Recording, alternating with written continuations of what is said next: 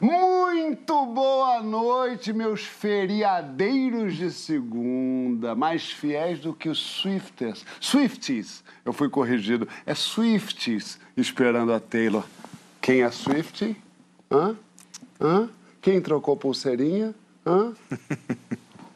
Respeita a minha história, Vladimir. Aqui é dia do trabalho até no dia da consciência negra, que é essa data que marca tantas lutas e também para a gente lembrar a importância de continuar lutando pela igualdade social e, e igualdade e justiça racial. E a nossa hóspede nesse dia tão garboso e tão bonito, é, nessa pousada do debate, é ela, roteirista, influencer. Chegou o momento que eu chamei ela de influencer. Atriz Natália Cruz, seja muito bem-vinda. Obrigada, gente. Que honra. Eu que sou honra. fã desde Verdade. antes de ser cool de Natália Cruz. quando, quando, quando começou, era só uma menina cheia de sonhos, correndo por essa planície aqui, falando: Eu quero escrever e um dia eu serei a Só maior tinha um escritora do sonho e Brasil. uma canetinha. O sonho, uma caneta e um olho que vibrava, um olho cheio de emoção. E hoje em dia ela é o quê? Ela é o que pauta a narrativa dessa discussão toda do que se deve E o não se sorrisão, deve e o fazer. sorrisão. Não, gata, toda Tá pequena. nervosa nada. Isso Tá é natural. nervosa? Não, esse sorriso é o que eu disse O que, que tá achando da economia da Alemanha, ô... Ninguém consegue explicar. Da Argentina, né? Da A Alemanha. Alemanha. Tá mole, tá mole. Não, mas ali tem um rapaz ali, um que não tá bem. Minha gente, é o seguinte. Os nossos animadores do resort também estão aqui. Ele, que é salva-vidas das costas largas, de corpo saliente. Vladimir Brito. É você. Eu reconheci. Ele, que é o nosso DJ, aquele que fica tomando champanhe que pisca com Zila. e nosso professor de zumba, Francisco Bosco. Precisamos ver isso. Hoje eu tô animado, sabia? Hoje eu acho que eu vou jogar bola rápida aqui, ó. Hoje vai Só- correr. Só soltando o jogo. Toque me voe. A gente vai começar falando hoje da série que eu tô absolutamente viciado. Meu Deus do céu, eu não consigo pensar em outra Estamos. coisa. Eh, Não estamos? Meu Deus do céu, que série boa. Vale o escrito do Globoplay, que mostra, que mostra a guerra do jogo do bicho e quanto a ilegalidade os contraventores fazem parte da paisagem do Rio de Janeiro. Claro que não é exclusividade daqui, mas é uma, um patrimônio tombado né, da história do Rio de Janeiro. Será que a gente é mais tolerante do que a gente devia? Qual o preço da gente fazer uma vista grossa ou tirar vantagem de pequenos delitos? Confessa teu crime na hashtag Papo de Segunda no GNT, Natália. Que delícia você estar aqui. Delícia. Na série, um apontador do jogo do bicho, conhecido Aranha. Sabia a função? Chama Aranha, o cara que anota. Eu sei tudo sobre o jogo do bicho. É, ele diz: aqui eu sou um vendedor de ilusão. Aí eu quero saber o seguinte: a gente que compra essa ilusão, que faz parte dessa brincadeira boa, a gente não é cúmplice dessa brincadeira? Olha, que delícia, né? Começar já falando de jogo do bicho. Se eu falar, falar a palavra errada, eu É isso. que acontece? Eu já quero dizer de saída que eu concordo com tudo, eu acho que tá Eu acho que tá todo mundo certo. Vamos olhar direitinho. É show de bola. É show, ó, é show de bola. Eu achei leve, mas eu acho que é cúmplice, não sei se é a palavra, eu acho que é de uma. Eu acho que é uma, é uma crença mais, mais legítima, mais ingênua, sabe? De alguma forma, eu acho que se, se quem vende. Quando ele falou isso, eu lembro que eu até poetizei, porque eu pensei, poxa, eu também. Eu também, eu sou roteirista e atriz, eu também crio eh, fantasias, eu vendo ilusões. Eu fiquei querendo É. me aproximar. Não, mas são ilusões ali pra gente ter uma vida melhor, encher o mundo de arte. Mas o que eu acho é que se alguém, né, se quem está por trás ele sabe das chances remotíssimas que tem de ser contemplado e daquele dinheiro sair, e de que quando aquele dinheiro sai, não é muito, e mesmo assim, às vezes, é, o tanto que você já investiu ao longo dos anos, se você fizer a conta. Mas eu acho que a pessoa que está apostando, e ela, ela precisa de um milagre, assim, ela precisa de um. E ela aposta para dar uma chance para aquele milagre acontecer. E acontece, assim. É, um dinheirinho que salvo, dá um brilhinho ali no fim de semana, no feriadinho como o de hoje. Não estou falando para jogar, gente. O que que vocês estão achando? Bom, eu tô. Tô quase. Mas eu acho que. Mas acontece. Sabe que o meu pai ganhou na loteria esportiva, né? Meu pai, desculpa te interromper, Natália. O meu pai veio de Ponte Nova, cidade do interior de Minas Gerais. Uma família de classe média baixa, assim. Chegou no Rio e fez um jogo com o Paulinho da Viola, loteria esportiva, ele e o Paulinho da Viola. Ganharam. Que isso. comprou o apartamento em que, ele, em que eu nasci, que eu morei durante muito tempo, na loteria esportiva. Que barato. Ou seja, também não estou falando para ninguém jogar. Mas que ela, que ela sai, ela sai. Por que, que a gente admira tanto essas pessoas que não estão muito aí para os nossos contratos so- é, é, é, sociais, né? Nossas convenções sociais, Francisco? Eu, assim como a Natália, quero dizer que admiro todo Para mundo. começar, isso aqui já vai estar escrito embaixo, que a gente acha tudo maravilhoso. Eu sei. Mas a gente está falando do- do- de uma obra documental muito bem feita. Sim, brincadeiras à parte, a gente, a gente admira. Uma boa prova disso é o sucesso- próprio sucesso da série, né? Que não se deve só ao roteiro. O roteiro é muito bom, a história é muito boa, mas é porque a gente fica fascinado. Fascinado, E, completamente. e por que, que a gente fica fascinado? Porque todos nós, em algum lugar, temos é, o desejo de não sermos os cidadãos mais ou menos pacatos que somos. Assim, viver em sociedade, sobretudo nas sociedades em que a gente vive, significa você renunciar em boa medida às suas, ao que a psicanálise chama de pulsões, né? Há desejos, muitos dos quais a sociedade não permite que você realize. Então, isso, isso volta para o seu sistema psíquico e isso causa desprazer. Isso, isso volta e, e é, é uma energia, é, como alguma coisa que você quer realizar no mundo e não pode. Então, é uma energia que queria sair volta. Então, isso é a tensão psíquica que todos nós carregamos. A gente vê aqueles caras e não- eles não têm exatamente isso, né? Porque eles estão o tempo todo botando para fora, velho. E a ideia de quem pode tudo, né? Exatamente. Isso que eu falei agora, o Freud chamou, no- no- talvez na sua obra mais conhecida, de um mal-estar na civilização. O que esses caras vivem é o bem-estar na barbárie. Hum. Entendeu? Pelo menos os caras que estão no topo da cadeia alimentar do bicho, né? Eles vivem como reis do território que eles ocupam. Que São Francisco. Que Deixa são, são, isso, me perdoe. Vivem assim, e é esse o fascínio que exerce, porque todos nós queremos viver como reis no sentido de é, não termos nada que tolha a nossa liberdade. Só que o problema justamente é que esse bem-estar de uma liberdade irrestrita é o bem-estar da barbárie. Você vive completamente desprotegido, porque nós abrimos mão de boa parte dos nossos desejos para, é, quando o pacto social funciona, e evidentemente ele não funciona para todo mundo, né? É, para termos segurança, sobretudo segurança do Estado, segurança dos nossos pares que fazem parte do mesmo pacto social. Isso cobra um preço enorme, mas isso devolve a nós o benefício da segurança. Os caras não pagam o preço, mas também a segurança sou eu, né? Então, então o fascínio vem daí. Todo mundo, em, em algum lugar inconsciente, gostaria de ser aquilo. Nós falamos com o Felipe Aui, que é criador do, do, do, do Vale Escrito. Olha só o que, que ele revelou dessa conversa que ele teve com os bicheiros. A série Vale o Escrito, ela nasce de um sentimento muito comum entre nós jornalistas, eu diria que um sentimento que deveria ser obrigatório, né, para esse ofício, que é a curiosidade.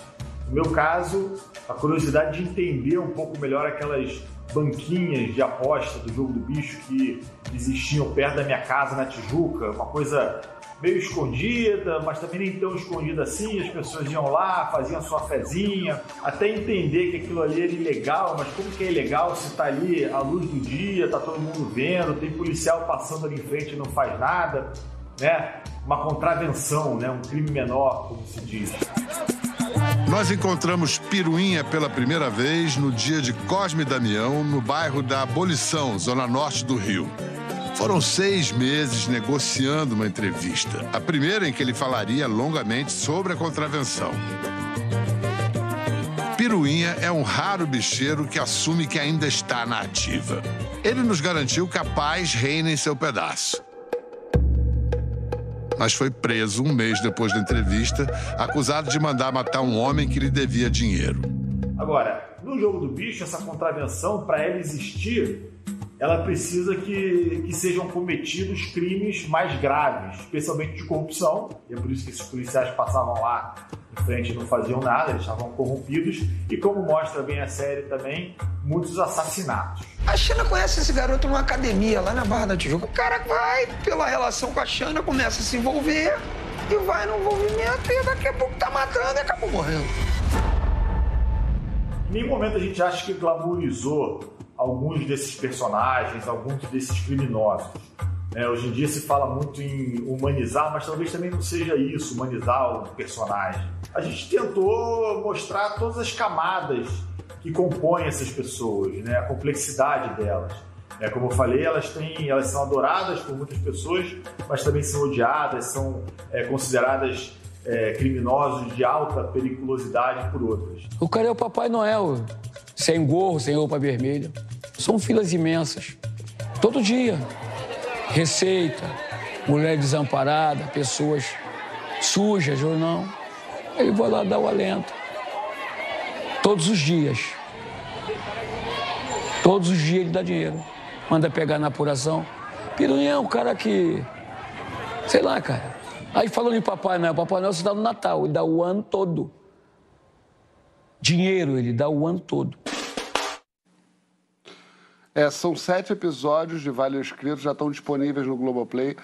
É, eu, o que eu gosto muito desse documentário é que ele não tem essa coisa meio é, é, mal e bom. Moralista. Ele moralista, ele explica mais ou menos o que acabou o VT falando assim, que é interessante. Ele falou, ele tá entrando no eles entram no vácuo do Estado, dando dentista para a comunidade, asfaltando a rua.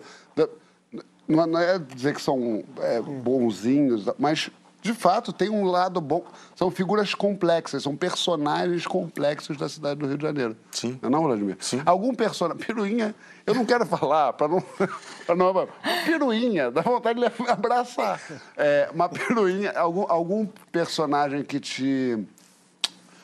que te tinha tanto carisma que você pensou, ah, também deixa ele, tão bonzinho. Cara, não.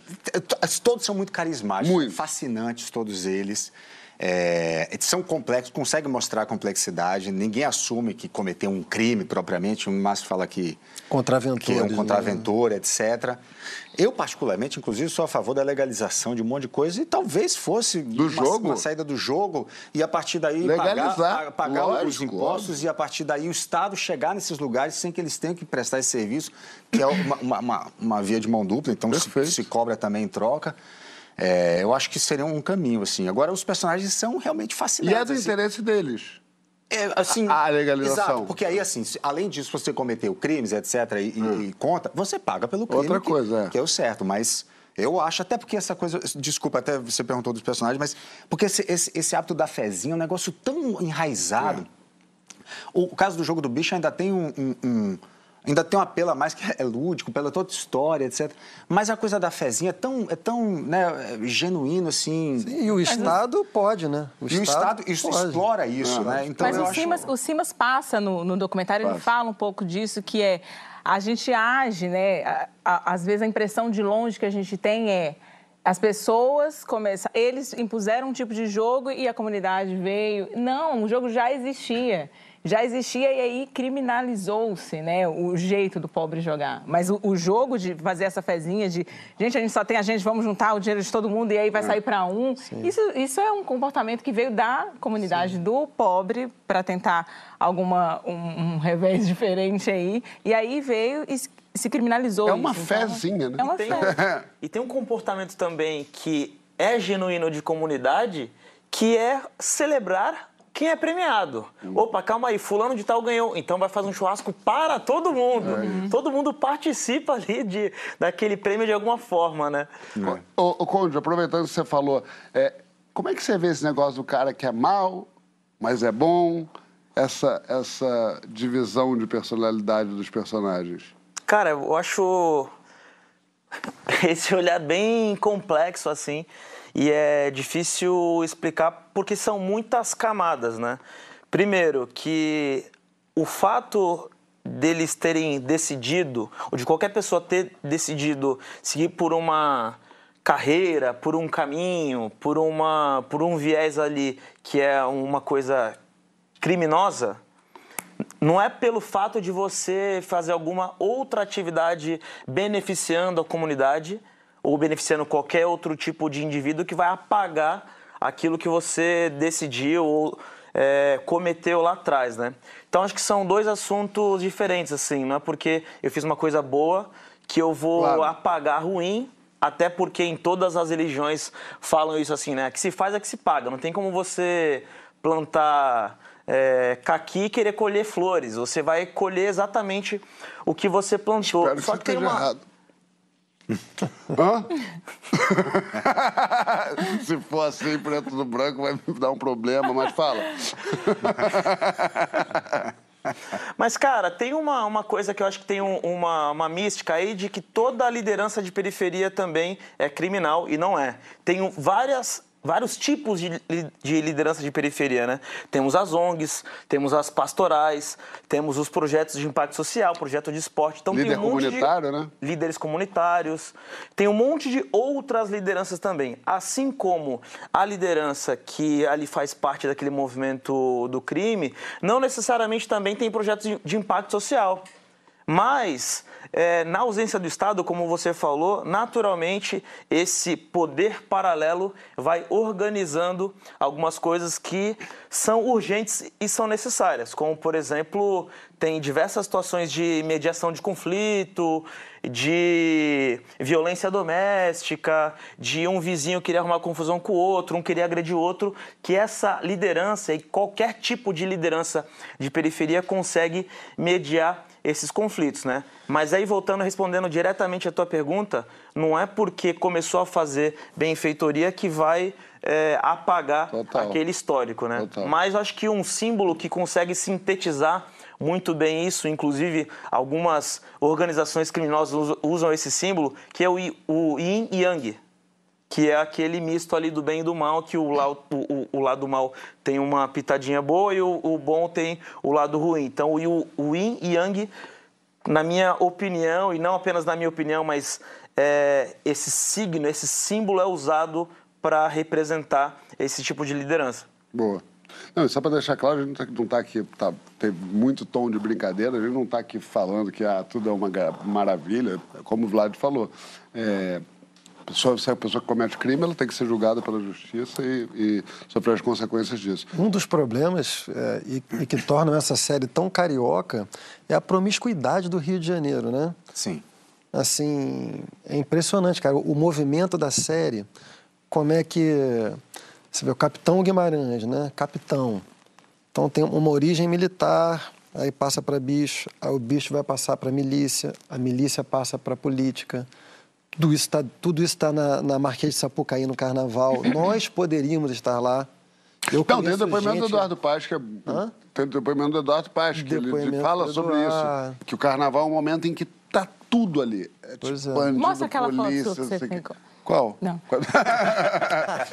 Essa eu fiquei rezando para não aparecer no documento. Mas eu, eu assistindo, você falando da- dos personagens, né? Do, do bem e do mal. Porque quando a gente começa a assistir qualquer conteúdo, acho que não necessariamente só. Você começa a ver uma história, ainda mais quando é documentário, você fala assim: ah, não, tô desse lado aqui. Que essa pessoa- Aí é, é, vai, vai e volta tantas vezes que a gente começa a falar. Tá, eu tô de fora, então deixa eu ver o que tá acontecendo. Porque aqui não tem uma razão, né? Você começa a querer entrar na ética ali, e é uma ética muito particular, porque uma hora você fala assim, não, Tá tudo bem, a, a gêmea, a gêmea mata, não, mas a gêmea é boa também, pô, vacilou aqui. Então, realmente é, um- é uma ética muito própria de. de... Xana e Tamara.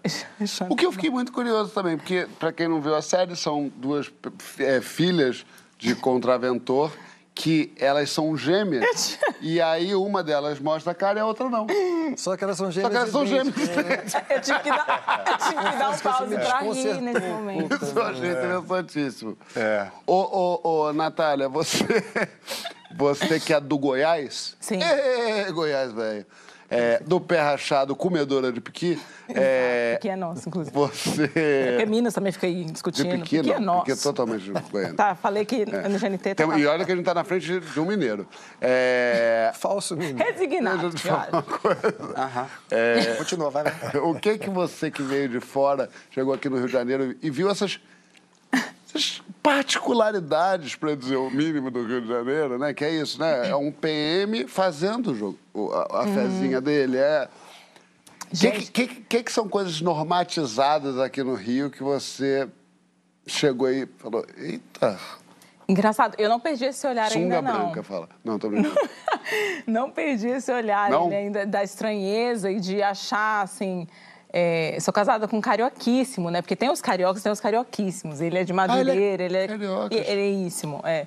E aí eu, eu tenho um olhar distanciado. O que eu ainda não naturalizei, para citar um, né? Porque eu acho que realmente o Rio. O mundo não é para amadores, mas o Rio eu acho que ele é um, um intensivão da Um encarnação. supletivo da existência. Isso.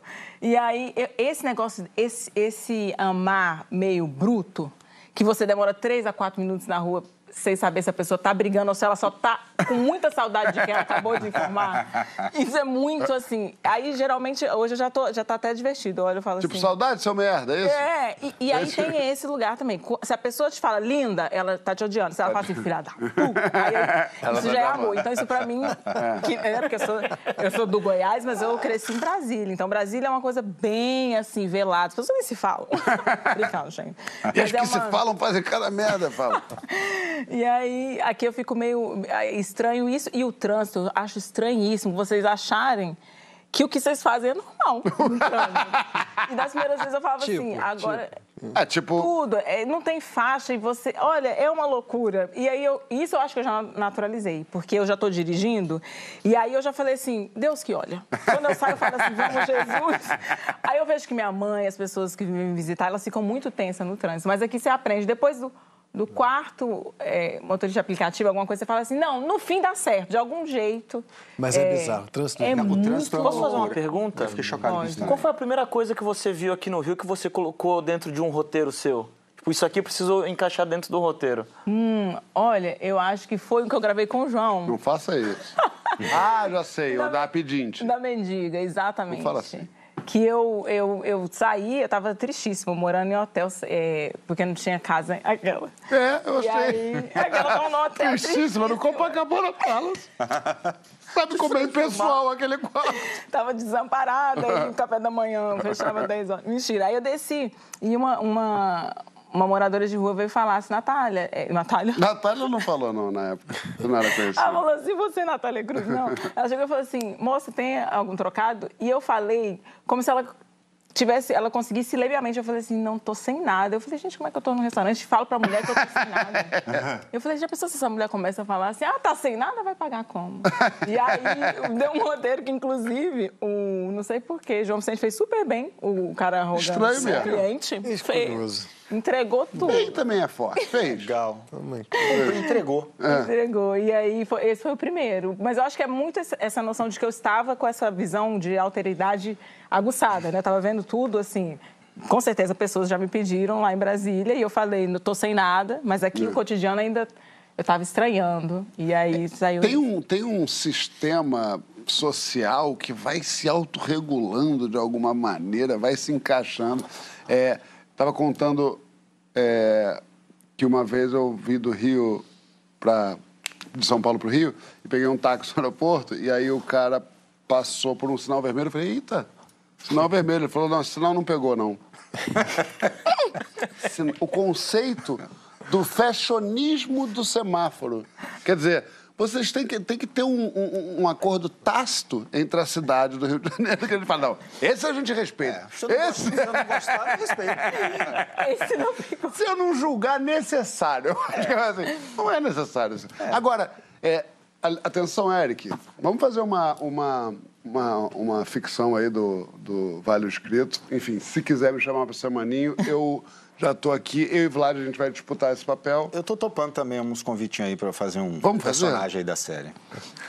Você já teve algum malvado favorito na vida? Na vida, João fala- Vicente. Não, assim, mas eu tô dizendo assim, é tipo aquele que você fala, isso é a casca de banana. Eu tô andando pra casca de banana, eu vou escorregar nessa casca de banana, e, mas ele tem um negócio que me dê. Ou não precisa ser romântico, pode ser também. Na ficção? Pode ser. Na, na- Gente, eu, eu gosto muito da, da Annelise, do How to Get Away.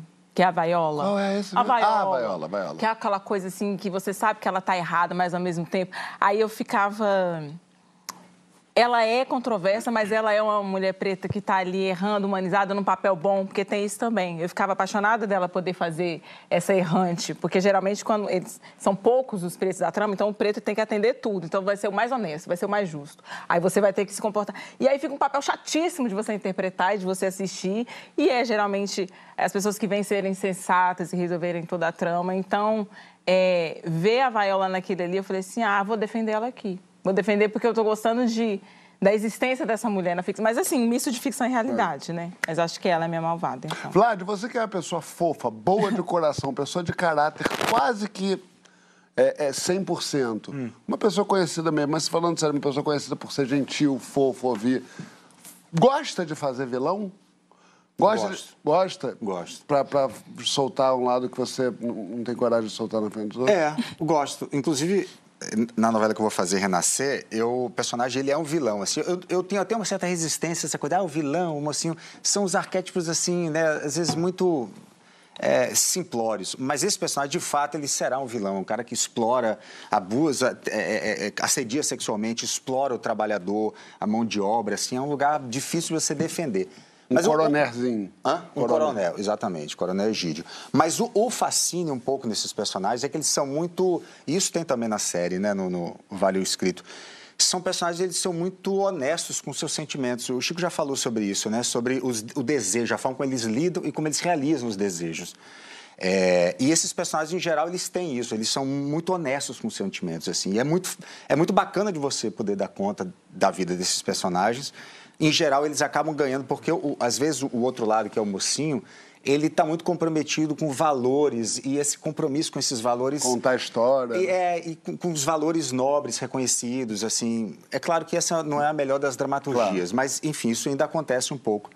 É, e a gente também gosta de ver numa certa medida, mas e- e, de alguma forma dificulta um pouco. Você às vezes, às vezes acaba perdendo camadas que às vezes o vilão é o cara que na verdade isso é muito honesto. Ele, ele vai amar e ele vai odiar, ele vai querer matar e ele vai expressar tudo isso. Isso dá uma uma dimensão que pr- pra gente é, é, é bom de fazer. Como se fosse uma onda que tem várias, várias, vários momentos que você pode manobrar, entubar. Você entende tudo isso? Claro. Flota e terminar. Backside. Exato, terminar num aéreo rodado. É mais ou menos isso. Agora ver se ele vai dar conta, né? Gente, na volta a gente larga essa ilusão da pessoa perfeita para se perguntar quando a gente é egoísta, maldoso, chiliquento, tóxico. Vem ser radioativo junto com a gente na hashtag Papo de Segunda no GNT. E nesse mês da consciência negra, a gente pediu para os nossos convidados lerem trechos de obras de- autores negros que mudaram as suas vidas. Vamos ver quem Natália escolheu para homenagear nesse nosso quadro Alto-Falante.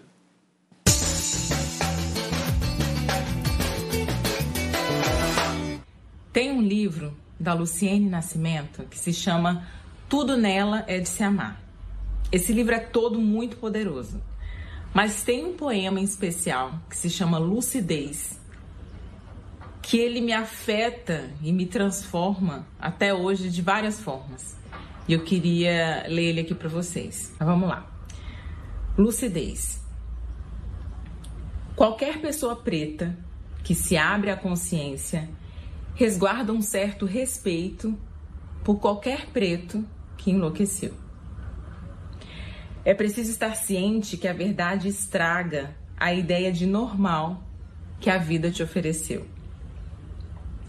Você começa a respeitar o torpor de quem bebe, de quem fuma, de quem chora e de quem sente demais. E aos pouquinhos, apreende da vivência que a loucura é de quem espera que a cura venha junto de omissão e paciência. Quando entende que sua corte faz parte da base de um sistema que sem base não se teria erguido, compreende a inocência de esperar que os instrumentos do opressor vão ajudar a libertar o oprimido. Existe uma barreira após cada obstáculo.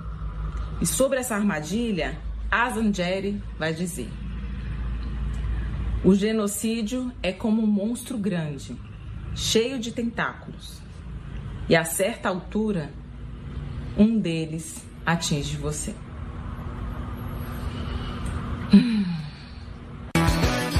A gente está de volta com a sábia sagaz Natália Cruz. Natália Cruz, inclusive, que está sendo muito citada aqui na internet.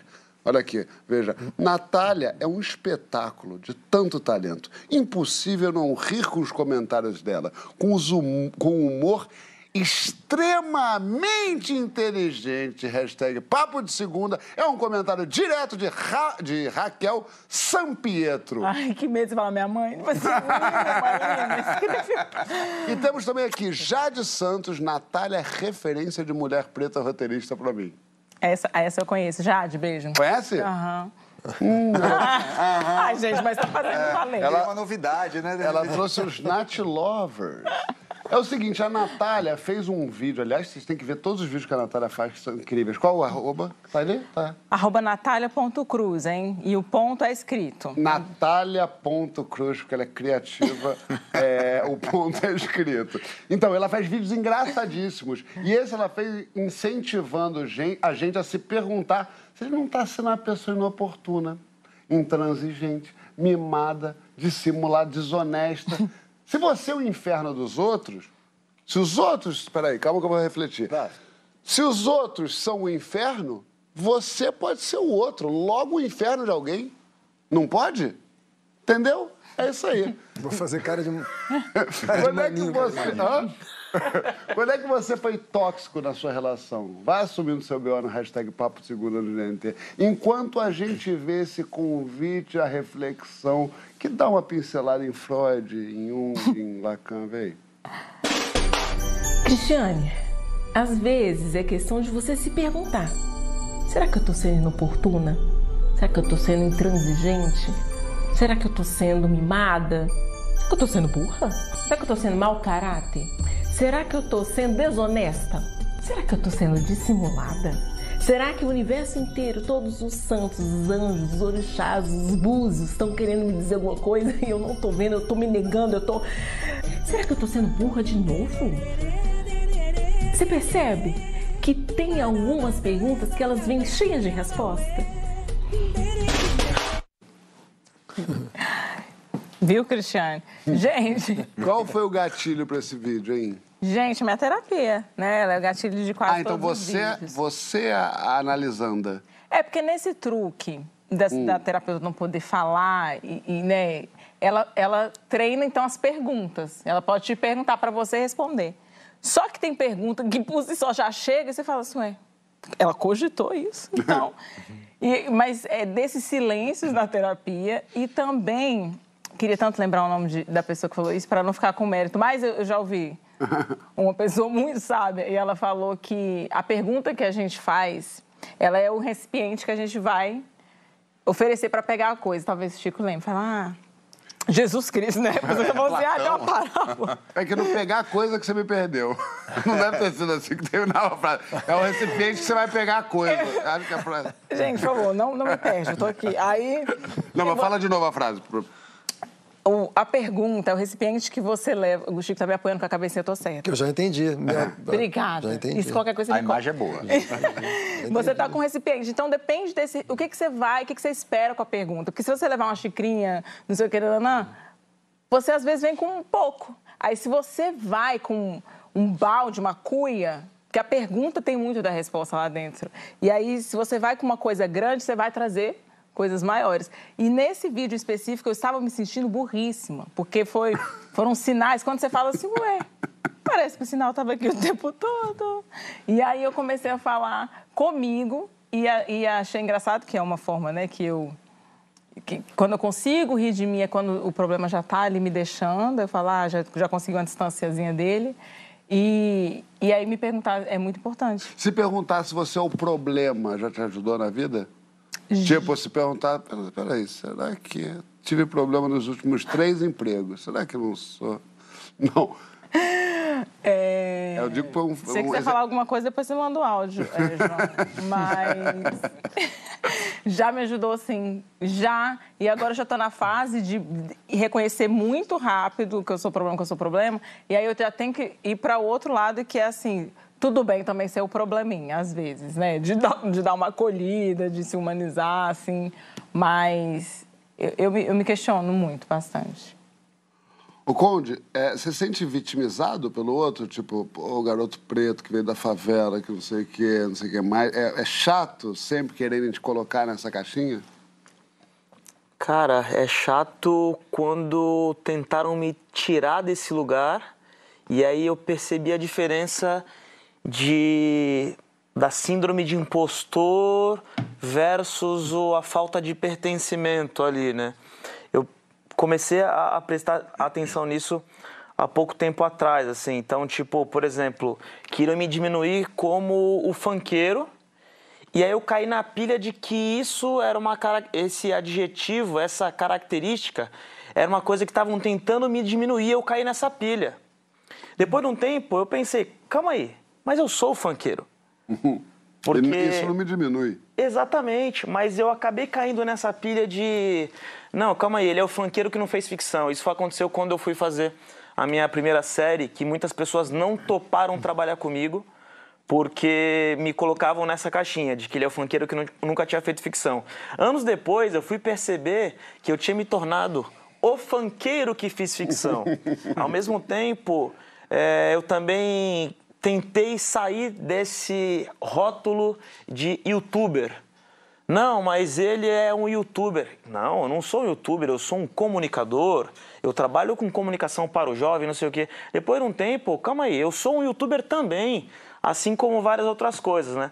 E agora e aí... um debatedor? Também, junto com vocês, graças a vocês. E aí eu fico pensando assim, calma aí, eu tenho que me apropriar desse meu lugar de origem com muito orgulho, prestigiando isso, porque quando eu acabei aceitando e caindo nessa pilha de sair desse lugar, eu fiquei meio boiando, meio que voando, não, não pertencendo a lugar nenhum. E isso eu, por um período, achei que era muito mais nocivo a mim. Porque se eu estou num pico de boy, se eu estou conversando com os executivos, eu sou o moleque da favela. Se eu estou na, na, galera da favela, eu sou o cara que estou aqui junto o com boy. vocês no debate, o boy. Muitas vezes o boy também. Sim, sim. Então eu falei, calma aí, eu tenho que me agarrar à minha origem o lugar da onde eu nasci, da onde eu cresci, da onde eu fui reconhecido pelo trabalho que eu fiz. Então acho que é um pouquinho ao contrário assim do, do, da pergunta, né? Eu acho que o que mais hoje eu acho perigoso é quando tentam me tirar desse lugar que é o lugar de origem, que é onde eu fui reconhecido. Então ficar boiando para mim é meio ruim. Pô, saber quem você é. Sabe quem eu sou. Chico. Moana. Tá cantando muito ultimamente. Tô cantando muito. Eu só ouço Moana o dia inteiro. É, é, tóxico achar que sempre o outro é o tóxico? Cara, eu acho que é. Mas assim, eu não sei se eu vou conseguir formular isso bem agora, porque eu fiquei pensando nisso hoje e tentei formular isso de várias maneiras na minha cabeça, não me decidi por nenhuma. Então não sei o que vai sair agora. Vai! Vamos tentar alguma coisa. Eu, eu, acho que essa questão ela, ela, é muito delicada porque ela envolve dois níveis. Ela, envolve, ela envolve um nível é, estrutural, coletivo e outro nível individual, concreto. É, esses dois níveis eles se misturam, mas eles não se confundem completamente a ponto de um anular o outro. Agora eu vou trocar em miúdos, né? A gente está vivendo no Brasil, é, há cerca de uma década pelo menos, um movimento muito importante e esse programa, é, em alguma medida, faz parte, tenta contribuir para isso, que é o um movimento de ganho de consciência é, quanto às relações de poder que conformam a sociedade brasileira. Não apenas a sociedade brasileira, mas essa é a nossa realidade aqui específica. Né? Então, relações de poder que, que produzem assimetrias muito brutais entre raças, entre gêneros, entre identidades e objetos sexuais, pessoas, né? Uhum. É.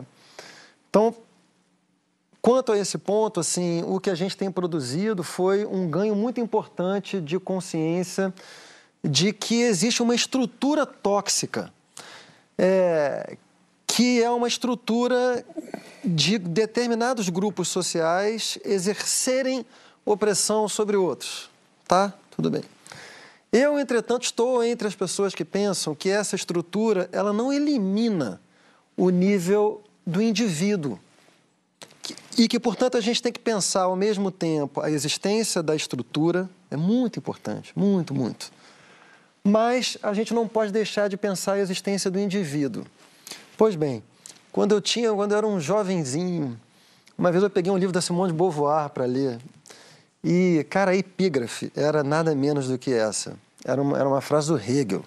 Eu já não entendia Hegel na época, até hoje continuo entendendo. entendendo muito.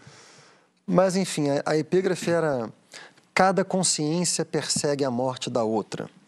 Isso tem a ver com um tema no Hegel, que é a luta por reconhecimento, que é uma coisa que eu já falei aqui várias vezes também. Essa, essa frase me marcou muito, assim. E, voltando ao cerne da sua pergunta, eu tendo a pensar, e aqui quando eu digo eu tendo, eu estou me arriscando mesmo, assim. Mas eu tendo a pensar que todo mundo, em alguma medida, é tóxico. Entendeu? Que todo mundo, em alguma medida, em algum momento, se puder, vai tentar exercer domínio sobre o outro, vai tentar ser egoísta, vai tentar fazer prevalecer seu interesse, não o tempo todo, alguns mais, outros menos, mas justamente é preciso que você pense também essa dimensão. De novo, fazendo mais um esforço para trocar em miúdos. É, dentro mais ou menos da mesma classe social, eu acho que a relação entre um homem hétero branco, uma mulher hétero branca, não necessariamente numa relação como essa, o indivíduo tóxico é sempre o homem. Uma mulher pode ter comportamento tóxico dentro de uma relação. Pode. É claro que, do ponto de vista estrutural, o homem está em posição Claro. de exercer mais poder. Esse é um ponto. Uma outra dimensão desse problema, você perguntou né, se é tóxico pensar que é sempre o outro o tóxico, né? Eu acho que é tóxico também no outro, numa outra dimensão, que é se você pensa assim, você perde a possibilidade de se colocar diante do seu inconsciente, da sua toxicidade, que não produz efeitos danosos só para o outro, produz efeitos danosos a começar por você mesmo. Todo mundo aqui tem inconscientes, todo mundo sofreu traumas maiores ou menores, né? todo mundo tem pulsões de agressividade maiores ou menores, todo mundo as exerce em maior ou menor grau. E nós quatro aqui tivemos é, histórias com terapia. O Conde, para mim, tem esse lugar, me corrija se eu estiver errado, Conde, na igreja, que para mim são tanto. tem diferenças evidentes entre psicanálise e religião. Mas, mas quanto ao que eu estou falando, acho que são, ambos são lugares onde a gente tem acesso à humildade. Entendeu? Quando bem feito. Hã? Quando bem feito. E é, É preciso é. de uma ajuda que não está em mim, né? Eu, Isso. Eu tô colocando fora de mim um poder que eu não Isso. consigo fazer. É, não, E não. o gesto de você É. procurar a análise É, já tem já é uma coisa. É. responsabilização. Quem procura análise não parte dessa premissa. Tóxico é o outro. Porque se tóxico é o outro, eu estou aqui. Eu tô de boa. Show de bola, estou de boa. O problema é do outro. O problema é você manda o outro para análise. né? É, não, mas, mas o que eu estou falando assim, é, Hã? qu- quando você veio falar de é, tentar exercer o seu desejo em cima do outro, eu já não acho nem que isso seja questão de ser tóxico. Eu acho que tóxico é uma coisa um pouco mais grave. Mais grave. Isso é uma coisa mais do dia a dia. Mas o que eu acho é que tem ali uma conversa acontecendo que, que às vezes justifica quase qualquer coisa botando a culpa no outro porque é quase irresistível em algum nível você você é, é, é, não Se eximar. assumir Se eximar da responsabilidade. você não assumir as coisas falar é que eu sou fraco mesmo e a culpa Eu- não é de ninguém a culpa é minha isso é muito é, eu acho que é, é necessário um nível de análise talvez religião talvez para você entender que quase tudo na vida você tem alguma responsabilidade fala Diga, Natália. É, eu viajei. Não, é, o que eu estou pensando é que trazer esse, esse movimento de, de, de pensar e refletir é, na análise, ou enfim, na igreja, eu acho que, que tem essa dimensão de você também não ser tóxico consigo, de achar que qualquer um pode chegar e fazer qualquer coisa, né? De, o mínimo, minimamente, o que que você pode fazer para responder por si. Eu ia falar uma coisa interessantíssima, mas aí eu Você já perdeu. fui. Perdi, ela foi e eu tenho que saber Mas eu vou perguntar aqui. uma coisa interessantíssima Você, se você esquecer, você lembra. É, tá. Vladimir, é, onde é que você tem mais dificuldade de reconhecer falhas? É trabalho, é marido, é, é- é pai, é companheiro de trabalho. É, não, mas onde é que você, você acha que você é mais frágil nesse aspecto? Cara, eu, eu, eu... Não, não é como pai, não é como, como no meu trabalho. Eu acho que o mais difícil de eu reconhecer erro é numa discussão, uma DR em casa, assim. Eu vou, eu, eu tenho mais dificuldade, assim. E não é porque eu tenha muita dificuldade, é que eu sou bem facinho nos outros. Eu sou bem facinho, mas ali é um lugar que aí dói, dói na gente no outro lugar, assim. É... Saboneteiro, você precisa de mim. Céu. Não, mas eu entendo perfeito. É liso. É, porque ali é onde o seu narcisismo já está sensível, ele já É, é e- onde se exige mais, né? É, e pô, é aquela pessoa que me conhece muito, provavelmente a pessoa que mais me conhece. Aí pega e aponta, vai direto a um ponto, chega uma hora e fala assim, olha, tem isso aqui. Aí você, a primeira coisa que você faz é reagir, dizer, pô, não, entendeu? Deixa eu... Então, assim, é o, é o mais difícil, assim. Eu acho que dentro do... Porque com filhos, com o trabalho... é, Tem um negócio de também da gente se vitimizar, né? Que você estava falando aí antes, e eu fiquei pensando nisso, assim, um pouquinho. É, uma vez a Adrinda falou alguma coisa para mim assim, numa DR, ela falou alguma coisa de vítima assim, e eu na hora eu na hora eu De você se fazer de vítima. é, de eu tava me sentindo um pouquinho, na hora eu refutei isso de todas as formas, porque eu tenho pavor da ideia de, de me sentir vítima e de que as pessoas é, é, achem o, o- vítima assim.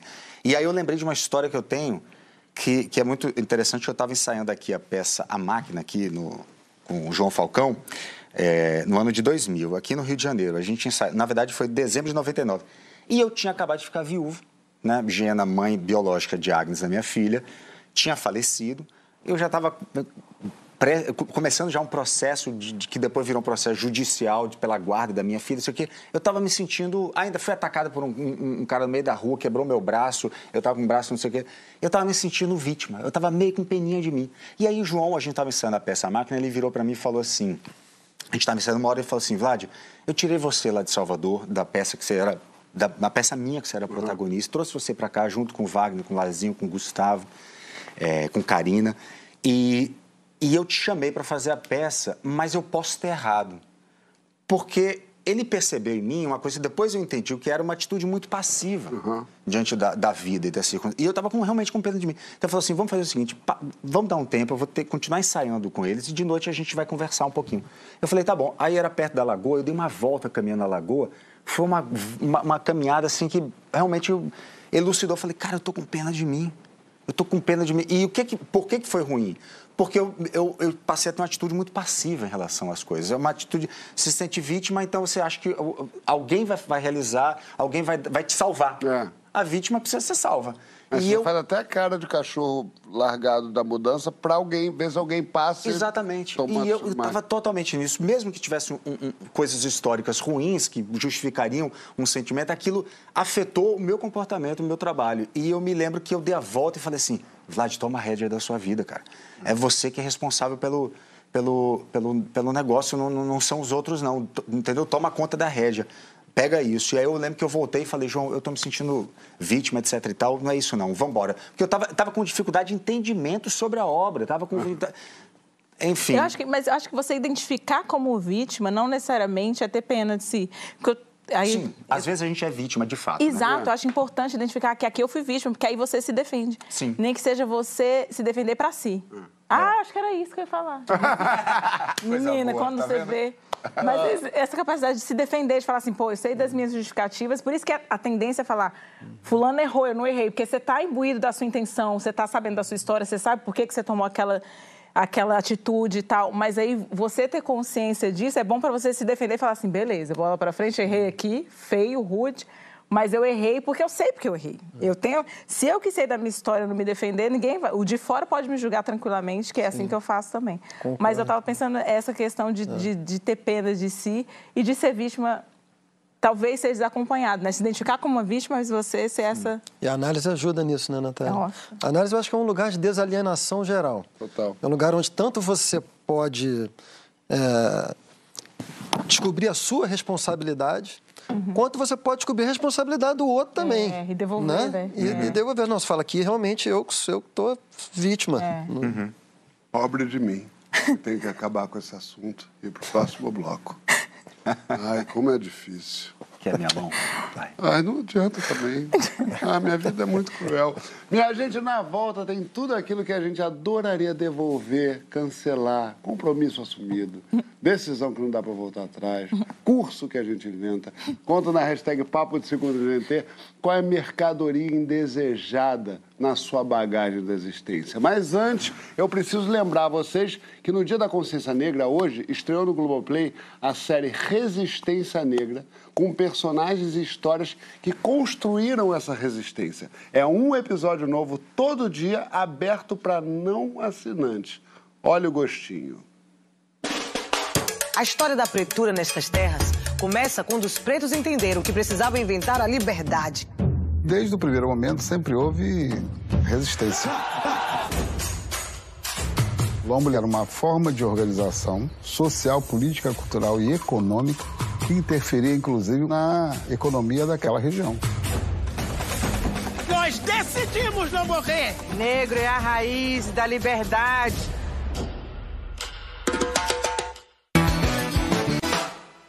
Olá, meus amigos do Papo de Segunda. Pois é, estamos no meio da tarde aqui, tem uma soleda gritando, mas eu tô, tô firme e forte aqui, sentadinho, no que eu chamo de a poltrona do papai. Mas é da mamãe também, é dos filhos, é bem democrático. Quem quiser, senta e curte ela, porque é o lugar da leitura. A luzinha é boa. Portanto, eu tô aqui ó, com Jorge Amado, tô entrando agora no Terras do Sem Fim, eu já li Tocaia Grande recentemente e também Cacau. Por quê? Ah, por quê? Jorge Amado, porque eu estou revisitando Jorge Amado, lendo algumas coisas e relendo outras, porque vem por aí a novela Renascer, que é embrenhado no universo amadiniano. Amadiano? Jorge Amadiano? Jorge Amadiniano. É no universo dele. Nada melhor do que nadar de braçadas nesse universo literário tão inspirador. É isso, meus amigos. Um beijo. Você só faz vídeo deitado, Rei? Rapaz, eu penso melhor deitado. Ei, você tá na espreguiçadeira vendo Jorge Amado com esse sotaque. É, é tipo uma caricatura, Rei. Não, é porque em casa eu não fico em pé. Rei. Em casa eu sento, eu deito. Mas, Rei, todo, dois vídeos falando de renascer três vezes. Eu não sabia que iam aparecer os dois juntos, senão eu fazia um em pé. Eu vou fazer uma pessoa me fazer me mexendo, Fa caminhando. Faça vídeo em pé, Rei. Promete.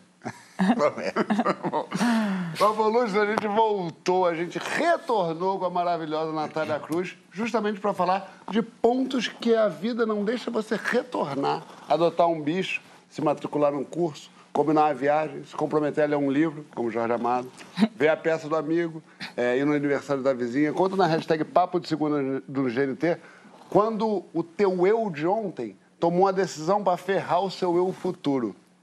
Natália, já me fala uma coisa, se arrependimento matasse, o que, que você estava enterrada hoje por? Falar com o Fábio? Naquele dia? Aliás, você podia contar essa história. Você se arrependeu? Como é que você. Como é que essa história é maravilhosa? Gente, o é Fábio também aumenta, tá? Mas aumenta que nem ele que é bom. o que acontece? Eu tinha feito uns seis vídeos lá em Brasília é, no meu canal chamado Ponto Cruz, que é por isso bom, que o ponto é escrito. Porchat, só para ficar claro. Fábio Porchat. E aí o editor dos meus vídeos falou assim, bom, Natália, beijo, tchau, tchau, agora eu vou estudar para concurso. E eu fiquei, meu Deus, estou com esse material na mão, preciso fazer alguma coisa com isso.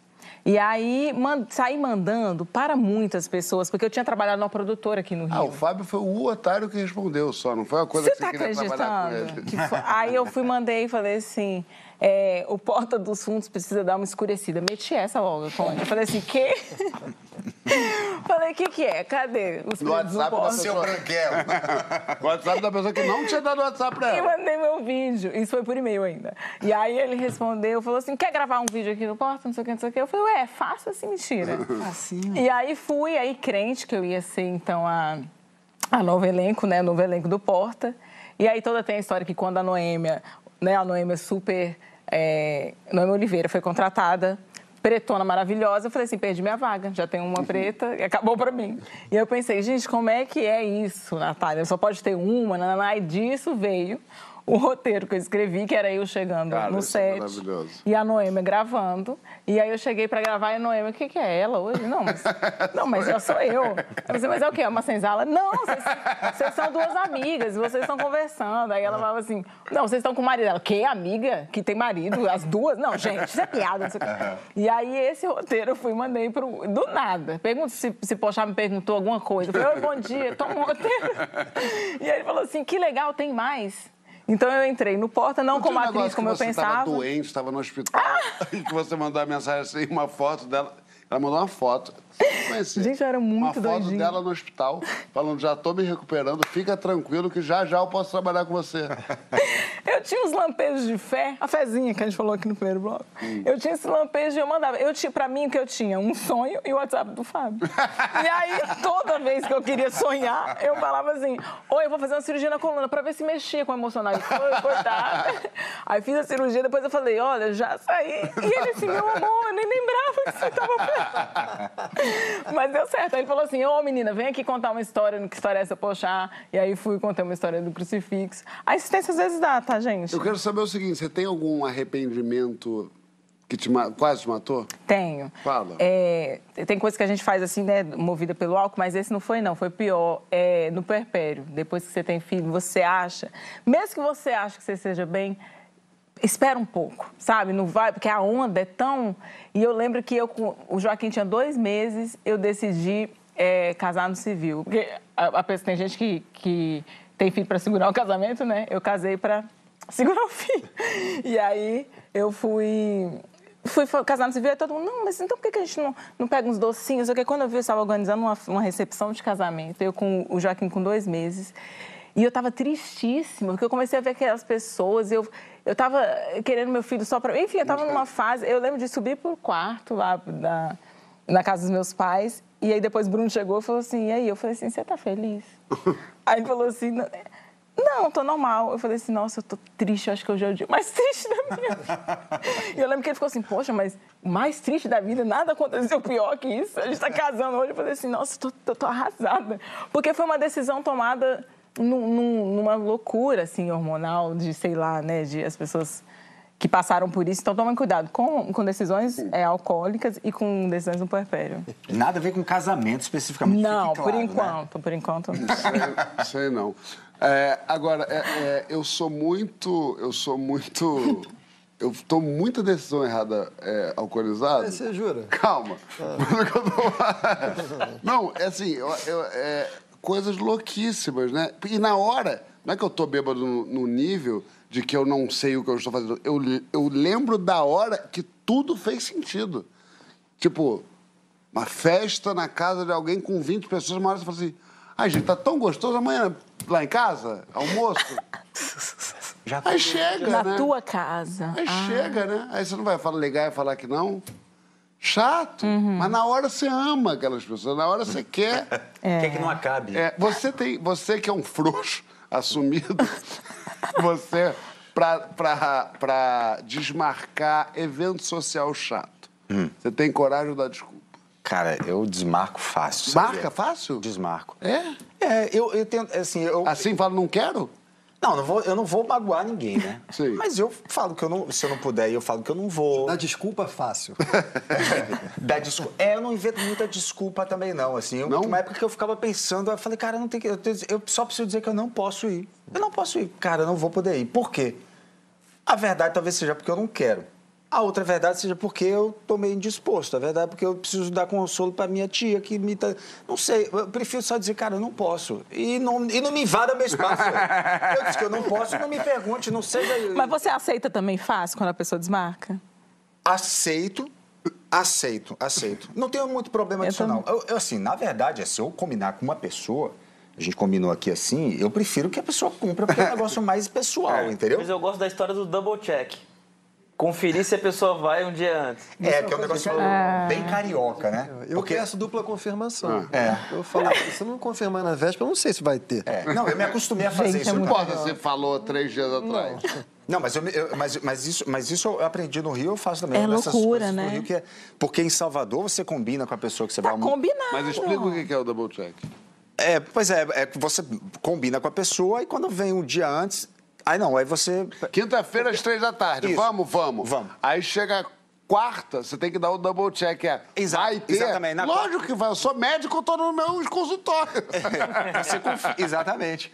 Porque Mas eu me lembro que eu, é que mar- se- eu marcava com os amigos baianos e, e para marcar ia direto. ia, e a Adriana é. dizia assim: Mas você não vai, não confirmou, Vlad, você não vai chegar naquele lazinho agora se- se- sem confirmar. Eu falei, mas tá combinado. Hoje em dia eu já. Eu, eu- Esse carioca. Mas eu acho Carioquei. fofo. Esse double check é sinal que você se importa com a presença daquela pessoa ali, né? Eu acho que não, sabe o que eu acho? Sério, cara? Eu acho tão legal. medo- é o Eu medo acho que é, pessoa é o- não ir. Não, acho que é o- eu tenho uma teoria mais profunda. Eu acho que o Carioca, nenhum dos dois quer ir. É. E eles estão tentando ver se alguém Quem vai cede. Quem vai. Vai ter? Ué, tem que ter. Pois é, Você combinamos. Eu sou exatamente. Porque na hora do Tem sempre a afã, esperança de que não vai ter. vai desmarcar, é isso, a gente é Fica Até isso. o último É que você acha minuto. que se você ali. não der o double check, a pessoa vai. Então você vai lá assim, deixa eu dar a oportunidade dela desistir. Isso. Não é? Tem coisa melhor Eu que quando que é você marca aquele negócio que uma hora fez sentido em algum momento da vida, mas naquele momento já não faz mais. É um jantar que vai ser chato. Ou não vai ser chato, mas tem que sair, pegar o que, não sei o quê, não sei lá. Quando fala assim, porra, me enrolei aqui. Meu Nossa. coração, eu acho que é Deus Fica o feliz. que acontece. Entra um negócio assim dentro. Caraca, eu falo, eita, caramba, eu vou me trancar aqui, ninguém vai me ver. Fala, Não, eu "Pô, entendi, faz sentido. É que quando eu fico pensando no- nesse, nessa dupla confirmação, é também para entender o tamanho da produção, né? Claro. Tipo, eu moro meio São Paulo, meio no Guarujá, então eu vou fazer uma festa no Guarujá. Tem que preparar, é para quantas pessoas? Para 10 pessoas ou para 30 pessoas? Quantos helicópteros eu vou ter que fretar? Tá preocupado, que a gente vai ter um encontro de final do ano. Vai? E ele vem de São Paulo. Ah, chega no Ele já Guarujá. tá apavorado que a gente vai desmarcar com ele com passagem, comprar hotel. Já é isso. Agora, Francisco, quando a gente, quando a gente decide essa coisa. Ah, joga pra Natália, deixa a Natália. Natália brilhar. Vai brilhar. Não, eu, eu queria saber assim, mas o que, o que faz a gente tomar a decisão errada? Sinceramente, a gente não se conhece, a gente não sabe o que é das Não, a coisas. gente não se conhece. Porque, Eu não se então, eu conheço. acho que tá- você, pra mim, já disse tudo. Vou só montar as pecinhas, tá? Obrigado. Eu acho que não tem, não tem. Não é que a gente não se conhece. É que é, é impossível não tem o que conhecer, porque não tem um eu estável. O que a gente pensa e sente depende do modo como a gente está sendo afetado no momento. Ou seja, quanto álcool entrou, por exemplo. Isso. Tá feliz no relacionamento? Você pensa uma coisa assim, porra, é o homem da minha vida, meu marido, tá triste, eu quero se separar. é, e que, mas qual é a verdade? Não tem. Não tem. O, o eu não é uma coisa. Não tem o- um eu confiável ali, estável, objetivo, neutro. O eu é uma montanha russa. Entendeu? Eu acho a melhor maneira de agir, sabe qual é?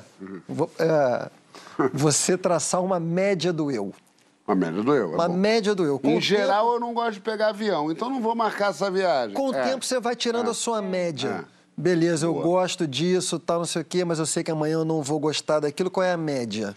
Era que é um, vezes é um- eu- é um nome de livro já, ruim. cara. A média do eu. Média do Se for- esse é o nome de um livro de economista ruim. Mas se Ai, fosse que um capítulo de um livro de Machado de Assis, seria Era- a mediana do eu. A mediana Aí já ficou bom. Cara, eu, eu concordo contigo. Porque eu já dei festa em casa que eu pensei, caramba, cara, e agora? E agora é tomar uma e entrar na festa que tá dentro da minha própria casa. Aí vai embora. É por isso que eu não dou mais festa em casa, porque não dá tempo de ir embora. É, mas você não sabe o que que a gente está armando. Não, mas É, Tá o encontro. exatamente. é, vai ser na sua. Não, mas aí é pequenininho, dá pra mandar embora, eu tenho seguranças, enfim. É, a gente faz, a gente resolve facilmente, é um tiro no joelho que eu te devolvo. Deixa eu te falar uma coisa, Natália, o que, que você já fez? Quer dizer, que eles não sabem, eu já sei. Mas o que, que você já fez movida pelo álcool que você se arrependeu muito depois? Eles já sabem, você não sabe. Gente, Não, mas um compromisso. Compromisso, até melhor do que fazer. Hoje ela contou uma. É. Ah, menino, vou vir com uma quentinha, fresquinha. Não, teve. Mor- mais morninha. Há um tempo muito atrás, foi sexta ou sábado, eu estava em São Paulo e eu fui a trabalho e depois eu falei assim, fiquei lá mais um dia. E aí as pessoas, ei, vamos sabadar? Falei, as jovens bebem. Aí eu só sei que eu fui. Comi uma galinhada e depois disso foi só baldes e baldes de cerveja. E, a gente foi... e o pessoal de São Paulo animado. né? Animado A gente- demais. A gente foi para um lugar, depois foi para o outro e andando e andando e andando. E só sei que eu cheguei. Era mais de três horas no hotel. E no outro dia eu vinha pra cá. Viajava aqui pra, pra estar aqui hoje. Aquele voinho de 8 horas da manhã. É. E aí eu acordei, eu falei, opa, Deus, Jesus menino. E aí eu falei assim, vou. Aí eu dava uma vomitada e melhorava. Eu falava, opa, vou pegar esse voo. Aí eu, numa dessas, desses picos de fé em mim mesmo, eu peguei o Uber e, e passei um pouco de mal. E aí eu tive, tive que abrir minha mochilinha. Falei assim, o que, é que eu faço? O que eu faço? Abri minha mochilinha, ó. Você vomitou na mochila. Mas eu sabia também.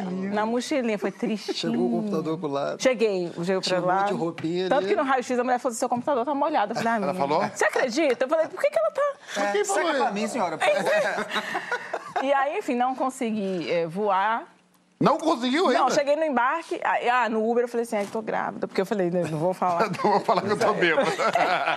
E aí cheguei lá, na, a mulher, eu não ganhei a mulher do, do, do avião nem por um segundo, que eu falei assim, ah, eu tô com muito enjoo, você quer fazer? Ah, quer ir que hora? Sabe? Ela tava assim, menina, pessoa de ressaca aqui é o dia inteiro.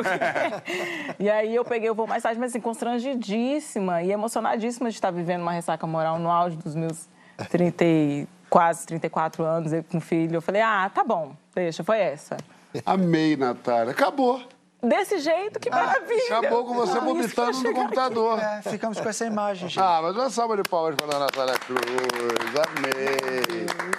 Passou rápido? Foi ótimo. Foi bom? Gostou? Voltaria? Uhum. Quer voltar? Prefiro quem? Gente, é isso. Acabou, mas a gente volta, juro, com o Natália. Fica. Não vai ficar, que eu sei. A gente amou. Beijo pra vocês e até semana que vem. Alô, Taylor Swift. Tchau.